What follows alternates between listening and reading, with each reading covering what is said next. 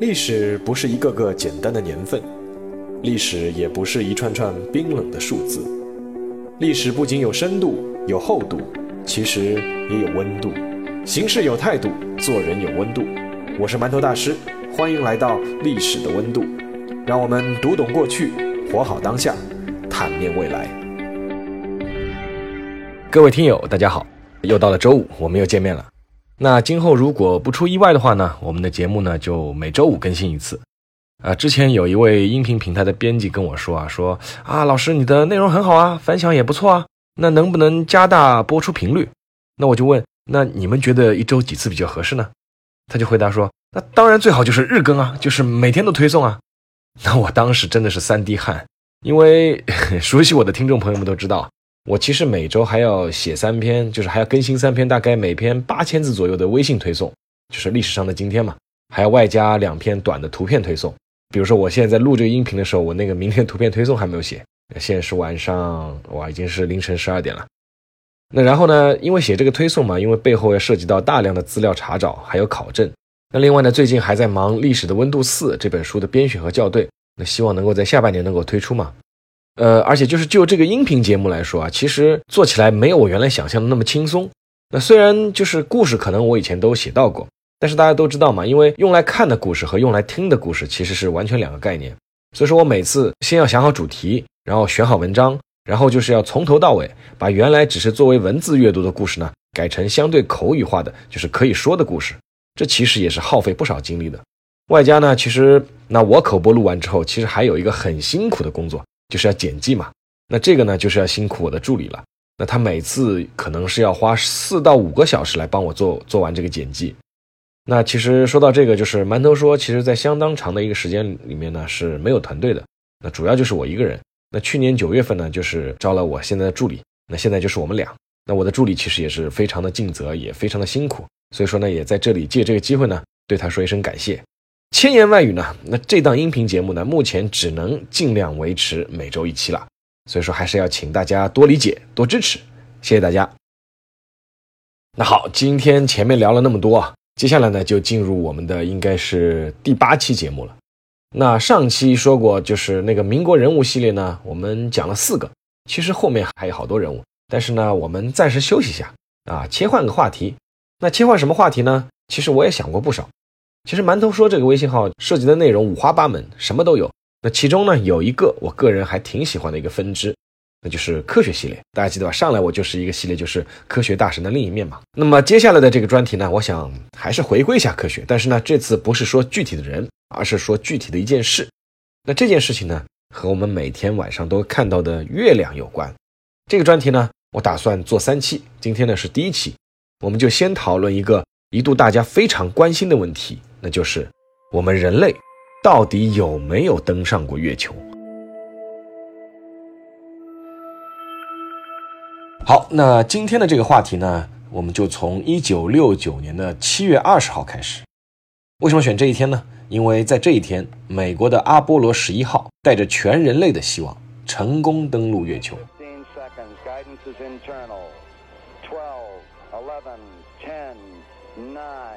Ignition sequence start. Six, five, four, three, two, one, zero. All engine running. We have a liftoff. Liftoff on Apollo 11. Shadow. Four forward, drift into the right a little. 30 seconds forward, drift. Contact light. Okay, engine stop. 这也标志着人类的足迹呢，是第一次踏上除了地球之外的另一颗星球。那即便到现在，无论从哪个角度看，第一个登上月球的那个宇航员，大家都知道阿姆斯特朗，他的那句话呢，依旧让人心潮澎湃。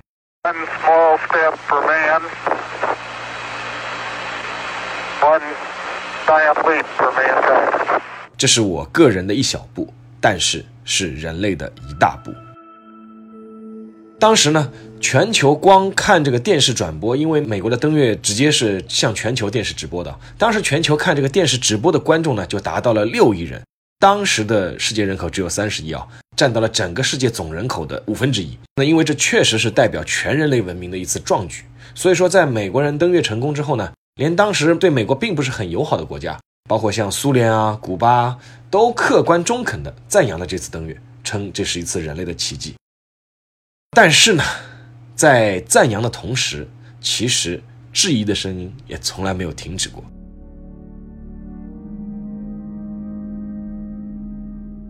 那今年已经是二零一九年了，对不对？恰好是人类登月成功的五十周年。这五十年来，有一个来自民间的争论就从来没有停止过，什么呢？那就是美国人到底有没有登上月球？根据一份调查显示啊，有至少两千五百万美国人，他们是相信自己的国家制造了一个大骗局，根本就没有登上过月球。而曾经在阿波罗计划中工作过的一个教授叫比尔·凯恩，因为他为什么有公信力呢？因为他在阿波罗计划中工作过。他呢写了一本书，叫做《我们从未登上月球》，书名就叫这个啊，《我们从未登上月球》。那这本书出版以后呢，更是火上浇油，把这种质疑的声音啊是成倍放大。比尔·凯恩教授呢，在这本书里面曾经提出过一条完整的假设链，什么呢？按照他的推断是这样的，就是一九六九年七月二十号。当天载有美国宇航员的那个火箭啊，确实是发射了，但是它的目标不是月球，那目标是哪里呢？是南极。在南极呢，当时火箭的指令舱呢就被弹射出来，然后呢就被军用飞机给回收了。随后呢，那两位宇航员他是在地球上的实验室里面，其实就是在一个摄影棚里面，就表演了登月的全过程，然后呢再重新进入指令舱，然后呢再被投到太平洋，然后装作是从月球上返回来的，然后就完成整个所谓的登月。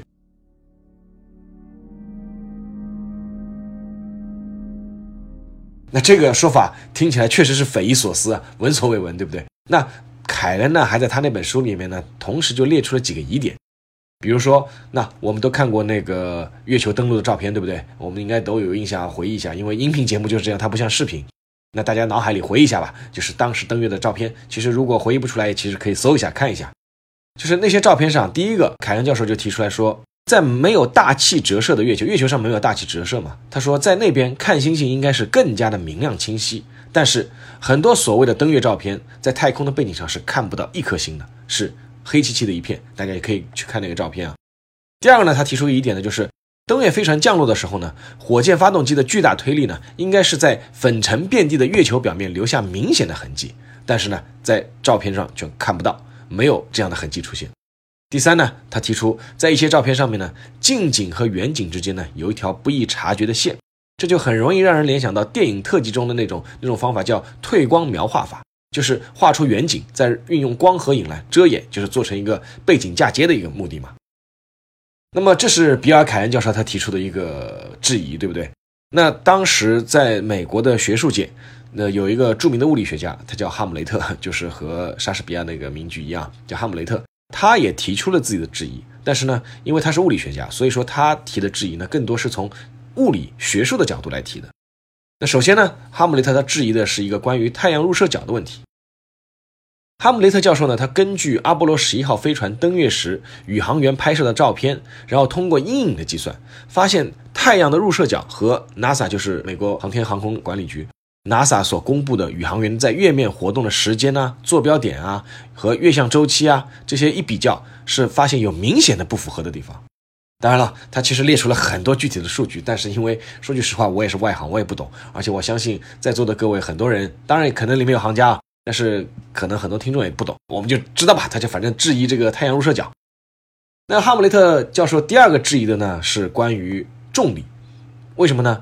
他是通过阿波罗登月的录像分析以后发现呢，他认为呢，月球上的重力呢是地球的六分之一，这个我们都知道。那么即使全副武装、穿了宇航服的宇航员加起来一共呢，大概也就是六十英镑重左右，那么他就应该轻易的比地球上要跳的六倍远或者六倍高。但是他说从那个录像上看，宇航员充其量跳离地面也就三到四英寸，不到一米，他就觉得这很有问题啊！你这那个应该是六倍高啊。那么，据说有些人把这个镜头放快到二点五倍的速度重放，一切呢就正常了。他们就觉得，哎，这套装备穿了这个跳的这个画面啊，很像是在地球上，这就是地球上应该有的速度、高度、距离和节奏。好，那么哈姆雷特教授他还有第三个质疑，他就是直接针对这个整个阿波罗工程的工程进度。那我们知道，当时美国人就是把这个飞船推送到太空的这个火箭，我们叫推进火箭，是土星五号。土星五号非常的有名啊，就是因为它的推力非常非常的大，功率很大很大。当时的土星五号火箭呢，是远远超过现在任何火箭和现在的任何的现代航天飞机。那土星五号火箭呢，什么时候研制成功的呢？是美国在上世纪六十年代研制成功的。然后他当时就能够轻而易举地把一百吨以上的负载送上地球轨道，能将几十吨重的物体推出地球的重力圈，用来发射空间站，其实也是非常轻而易举的事情。但是问题就来了，上世纪六十年代就发明了那么厉害的火箭，现在美国人反而就没有了，就弃而不用了。据说是连图纸都没有保存下来。那根据 NASA 就是美国国家航空航天局的解释啊，就说说什么呢？说因为土星五号的成本太高了。但是呢，那从一九六七年到一九七二年，短短的五年时间呢，美国一口气造出了十七个土星五号火箭，从阿波罗一号到阿波罗十七号，这个十七个飞船呢都是土星五号火箭发射的。那么这样一个高可靠性的火箭，能一口气造出十七个，他就质疑嘛，就很难你说你有多贵，对不对？而且那么可靠，为什么就忽然就不用了呢？他进而就质疑阿波罗这个工程整个一个进展的速度。他说啊，当时以美国当时的国力来衡量呢，其实这个阿波罗工程有点不可思议。就是一九六七年在一月份的时候，第一枚土星五号火箭刚刚研制出来，然后呢，他们在做发射实验，就是要运载阿波罗一号的时候呢，是在当年的一月二十七号，在做登月舱充纯氧纯氧气的实验的时候呢，因为电线擦碰引起了大火，这个是航航空航天史上一个著名的事故啊，就是确实是一场灾难。就是五分钟之后，当这个大火营救人员打开这个舱门的时候。当时在那个舱里面最优秀的第一批是要准备上天的这个宇航员都已经在里面被烧死了，其实是被剧毒的剧毒的气体给熏死了。那随后呢就就要就要进行事故调查，对不对？然后要把当时土星五号火箭的所有的硬件线路要重新设计，登月舱呢也要做很多重新的改建。当时有估计啊，光这一项事故，登月计划就必须要拖延到十八个月以后。但是问题就在六个月以后，一九六九年的七月，忽然土星五号就载着阿波罗那个飞船就登月成功了。那这个就让人觉得很奇怪，对不对？那其实啊，除了这些质疑，就网上还有一些其他的质疑，比如说在那个登月的照片看起来，说那个美国国旗好像是飘的嘛。但是问题是，大家都知道月球上是没有空气的，没有空气是不可能有风的。那这个国旗是怎么飘起来的呢？那等等等等等等。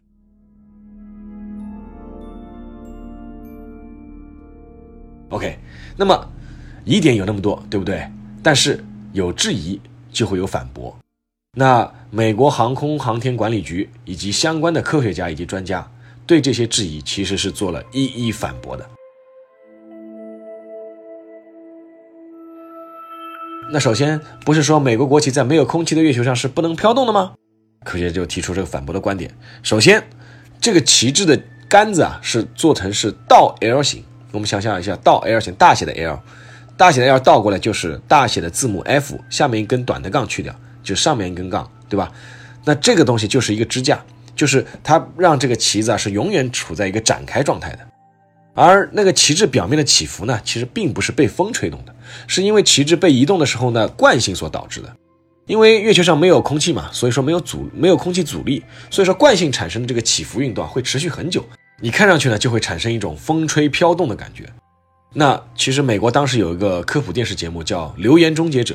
然后他专门做了一期节目，叫《登月疑云》。然后在这期节目中呢，他就当场就是用这个支架把这个旗帜放到一个真空环境里，发现确实这个旗帜是产生了这种风吹的这种起伏的效果。OK，这个质疑回答了，对不对？然后第二个质疑，你不是说登月背景的照片应该很清晰，看得到星星，它反而是漆黑一片，看不到星星，怎么回事呢？NASA 也给出了反驳，他们的观点是，登月的过程中呢，主要的活动呢都是在月球的白天进行的。我们都知道，月球它其实本身不发光，是反射太阳的光嘛。所以说当时的反光非常强烈。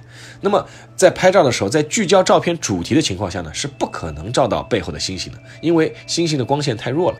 那这个呢，可能我们在日常生活中也稍微有点印象，就是我们拍照的时候要聚焦前面一个点的话，后面的光线就会变暗；如果聚焦后面点的话，前面的光线就会变暗。那我自己揣摩啊，可能就是这这层意思。那么 NASA 提出呢，就是说在太空中要拍摄星星的话呢，需要。避开强光，以及要延长曝光时间，但当时并没有这么做，因为毕竟不是去拍风景照嘛，对不对？我们是去拍科学照片。好，那么再说第三个怀疑，因为质疑者不是说，哎，你说登月舱降落的时候，对吧，吹走了附近的尘土，所以说宇航员是不可能在登月舱附近踩出那么清晰的一个脚印的。因为我们回忆那个照片是有一个非常非常清晰的阿姆斯特朗的脚印，就是人类登上月球的第一个脚印。那么反驳的观点也来了，就说尘土是不可能被风吹走的。那登月舱降落时候呢，确实会激起大量的尘土，但是呢，与地球上的情况不同。因为前面说了嘛，月球上是没有空气，所以说是不会形成气流，因此呢，只有登月舱的正下方的尘土才会被激起来，登月舱周围的尘土是不会被扰动的，所以说踩出个脚印是根本没有压力的。好，那么围绕这个脚印，还有第四个怀疑，就是月球上的尘土是不含水分的，那么你这个那么清晰的一个脚印是怎么踩出来的？我建议大家没有印象还是看看那个脚印的样子啊。那反驳的观点认为呢，就是说大家都知道，那在干燥的沙子上踩出的脚印是很模糊的，因为沙子是不停的流动的嘛。只有在海边潮湿的沙滩上，才有可能踩出照片里那种线条分明的脚印。大家都去过海边，确实也可以回想一下，对不对？但是科学家指出，这只是在地球上才会发生的情况。那月球上不是这样的，为什么呢？因为月球上的沙粒它不像地球上的沙粒那样是经过风化和磨损的。月球上的沙粒呢，都是保留有棱角分明的这种形状，所以说呢，沙粒是很容易被踩出清晰的脚印的。就像他举了一个例子，就像滑石粉，或者就像我们海滩边的湿的沙子那样。其实前面提到那个节目就是《留言终结者》，他也专门验证了这一点。他节目就找来是与月球表面沙粒几乎一样的那个模拟的材料，然后呢，在真空环境下就用一只鞋子去踩，果然踩出了非常清晰的鞋印，就像那个照片里面一模一样。OK，四个质疑了，那第五个质疑，当时还有人质疑什么呢？说照片里这些影子啊，方向不是平行的，那是证明什么呢？证明它是有多个光源。那言下之意呢，就是你们这些照片是在摄影棚里面拍的。那科学家反驳，他说这个观点甚至不需要放到月球上去反驳。他们指出，就是在远处单一光源的情况下，只有地面足够平坦的时候，影子才会平行。如果地面是具有丘陵或者低谷、起伏不定的话。当然有可能出现影子方向是不一样的情况。那么，此外，如果真的有多个光源的话，那么为什么照片中每个物体只有一个影子呢？我们都知道吧，对吧？多个光源嘛，多个影子，对不对？总的来说，其实每一条质疑基本上都给出了驳斥。那么今天因为节目的关系、时间的关系，不可能一条一条说，对吧？而且里面确实有一些是很枯燥的科学理论。那我挑了几条，就是我们大家都听得懂、想得明白的。那么。说完这些东西呢，还是想说一点的是，就是说这些反驳的观点也好，包括那个留言终结者，就是反驳那个质疑的节目也好，都是美国人自己制作的。那我们想，对吧？你们美国人肯定要护短嘛，对吧？你们要证明自己登过月，肯定是都是你们自己的节目。而且呢，第二个呢，就是说那些反驳的证据呢，大多是来自于就是我们一般人嘛，就对月球真空啊、低重力啊这种缺乏一种直观的体验，我们是照搬地球上的情况才产生的误解。但是呢，所谓的阴谋论者呢，肯定也会说，哎，对啊，正好呀，就是因为一起参与造假的科学家，他了解这个真空啊、低重力这些特征，他是知道的，所以而且他是参与了造假的，所以说这些场景都能被事先布置好。那这个东西呢，怎么说呢？你说阴谋论这个东西就很难解释了嘛？那你无限怀疑大法，你这个确实很难解释。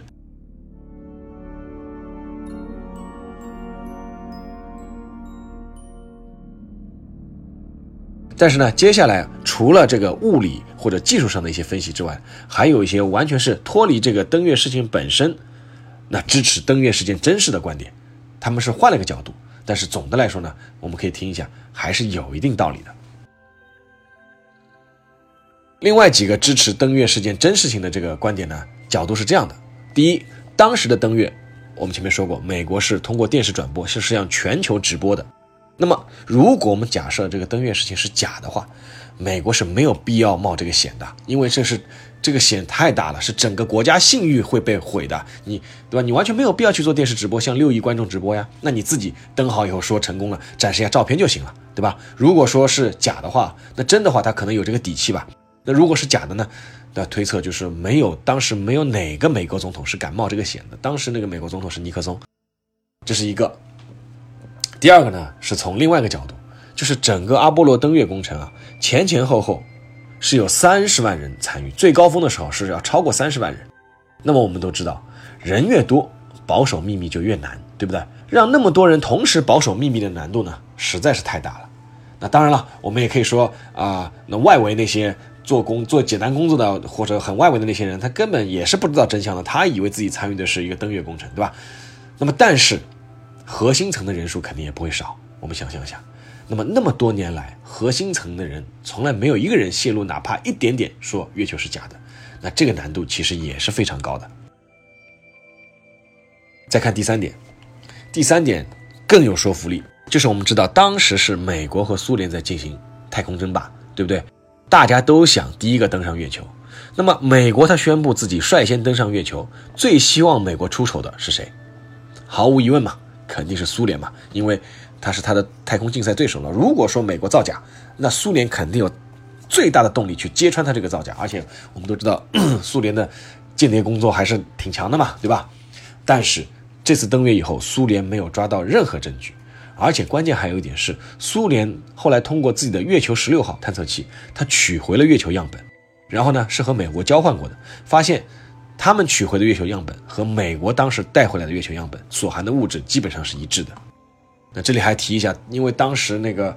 美苏争霸嘛，当时苏联是希望能够抢先登上月球，他们是当时他们提前是发射了月球十五号，那哪怕不能载人，他们要抢先把一个东西送到月球上去。但是呢，月球十五号在着陆的时候发生事故，直接在着陆的时候就坠毁在月球上面了，就没有成功。所以当时其实我还写过，包括加加林啊，就是第一个太空漫游的那个宇航员是苏联。其实苏联还发射了第一颗人造卫星，在整个之前，苏联在整个太空竞赛是遥遥领先的，但是最后一步载人登月。就输给了美国，这个整个故事其实是挺有意思的。我在那个微信那个馒头说里面也写过一些，大家有兴趣的话可以去查一下。好，说了三个，那第四个，当时其实怀疑论者他还有一个证据，就是我不知道大家还记得这个名字吗？就是这个人叫斯诺登，对，就是爆出棱镜门的那个斯诺登。那当时呢，这个斯诺登呢是到俄罗斯去避难，他到俄罗斯避难以后，推特上出来一个以他名字发布的消息。什么呢？就是一句话说，我相信是俄罗斯首先探索的月球。那言下之意是什么呢？言下之意就是你美国人是造假的嘛，对吧？因为当时斯诺登说我掌握了很多美国的核心机密嘛。那在这个之前，英国媒体还透露过，说斯诺登手里呢掌握着是揭露美国1969年登月是造假的机密文件。但是问题就是在于，后来一个英国卫报的记者叫格林，他后来是。在推特中就发了说，那个斯诺登就发那句话的斯诺登账号是伪造的，所以说这个谣呢其实也被辟了。那么好，其实我们综合来看啊，那尽管质疑美国是否真的登陆过月球的疑问呢非常多，但是呢面对这些疑问，科学家还是基本上都一一给出了解答。那不光是在技术层面，我们前面说从政治也好，其他的角度也好，甚至从对手苏联的角度也好，都可以相互印证。那么作为我个人来说呢？我也表个态吧，那我还是倾向认为登月是件真的事情的，因为作假真的是太难了。那么说到个人意见呢，那就接下来要进行到我们馒头说的这个环节了。那来谈谈我自己的看法吧。